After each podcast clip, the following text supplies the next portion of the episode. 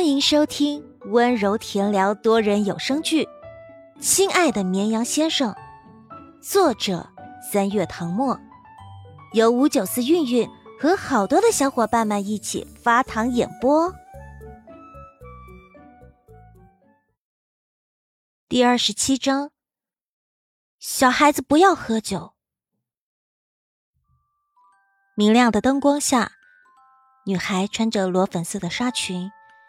裙摆垂至脚踝，宛若层层叠叠的花瓣。肩头搭了条雪白的镂空针织披肩，只露出一截银白的小臂。乌黑的长发随意拢到脑后，用一枚珍珠发卡点缀。很保守的打扮，与在场时尚尽力的女士截然不同。她更像童话故事里住在城堡里的小公主。叶晴空觉得江时夜的反应有点奇怪，顺着他的视线看过去，却发现是一张陌生面孔，十六七岁的样子，长得很漂亮。娱乐圈的新人，能出席今天这样的场合，想必身份背景不简单。娱乐圈瞬息万变，新人每天都有。以前，不管是一线大咖还是十八线小透明，凡是在电视上露过面，叶晴空不仅能叫得出他们的名字，还能列出他们的代表作。近年来，选秀节目如雨后春笋般崛起，偶像成批量生产，很多面孔他都不认识了。叶晴空说：“认识的人。”将实验收回目光。没有回答。第一眼看见他，他以为他是追着他来的，念头刚冒出来就被他否定了。晴姐说了，今晚是私底下的宴会，知道的人并不多，除非是圈内人。况且他会不会出席还不一定。那么他不是为了他来的，是为了什么？陆眠也没有想到。会在这里再次遇到江时宴，不禁感叹，最近偶遇他的次数有点多，不是他的粉丝都说不过去了。他转过头想要问小姨宴会什么时候结束，却见他正端着杯香槟跟一位男士讲话，他只好默默退到一边角落，不打扰他的正事。目光搜寻一圈。便看见姜时宴在一位女士的陪同下去见了几位导演，其中包括他的小姨。不得不说，今晚的姜时宴实在是过分耀眼。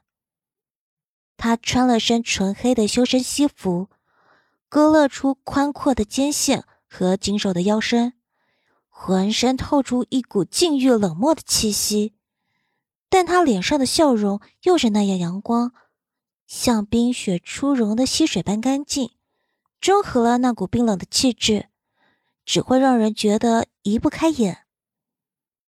有侍者从旁边经过，江时宴侧过身拿了杯香槟。从陆眠的角度，刚好可以看到他的腰线是真的很细。脑海中顿时浮上网上那些女孩对他的评价：别人是玩腿年。我家哥哥是玩妖年，一想到将来会有个女孩搂着阿燕的腰睡觉，我就嫉妒的睡不着觉。嗯，不，我不能这么想，万一那个人就是我呢？这么细，我怕哥哥承受不住我的体重。陆眠甩了甩脑袋，要命，怎么想歪了？面前的长方桌上铺了一层雪白的餐布，上面摆放着各式各样的西点，还有一个小小的香槟塔，在灯光下流转出潋滟冷光。陆眠随手端起一杯香槟，凑到鼻尖闻了闻，有股清甜的香味。刚想尝一口，身后却忽然响起一道男声：“小孩子，不要喝酒。”他转头，呆呆的看着江时夜。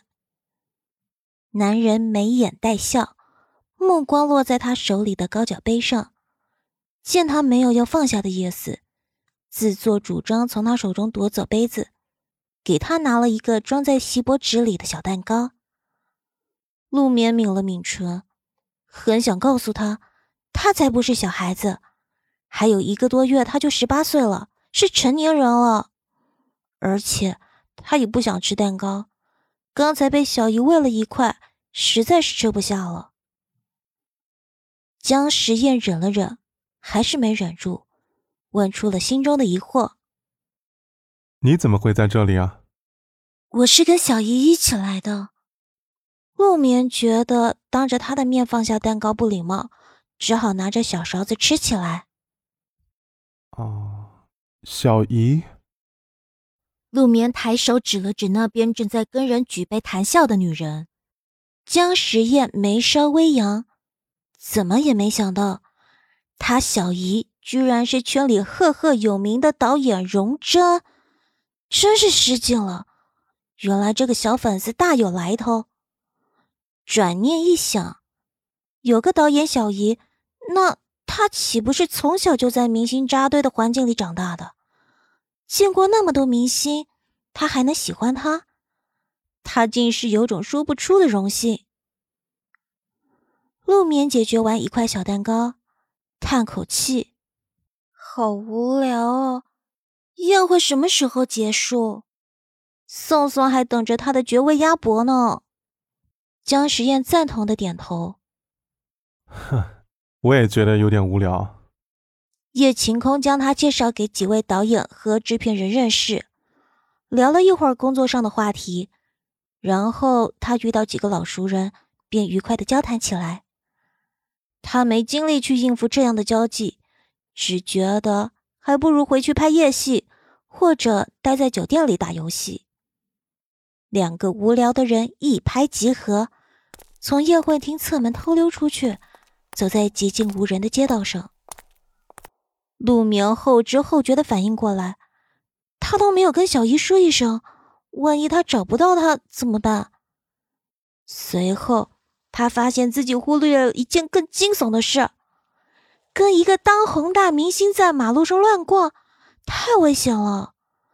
这个危险系数比在电影院里被发现大多了。你就不怕被人发现？陆眠说：“没关系啊，大不了我带着你逃跑。”江时宴给他一个安慰的眼神。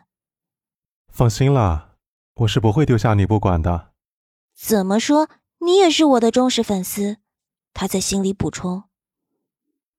陆眠看着男人英俊的面庞，忽然噗嗤一声笑出来。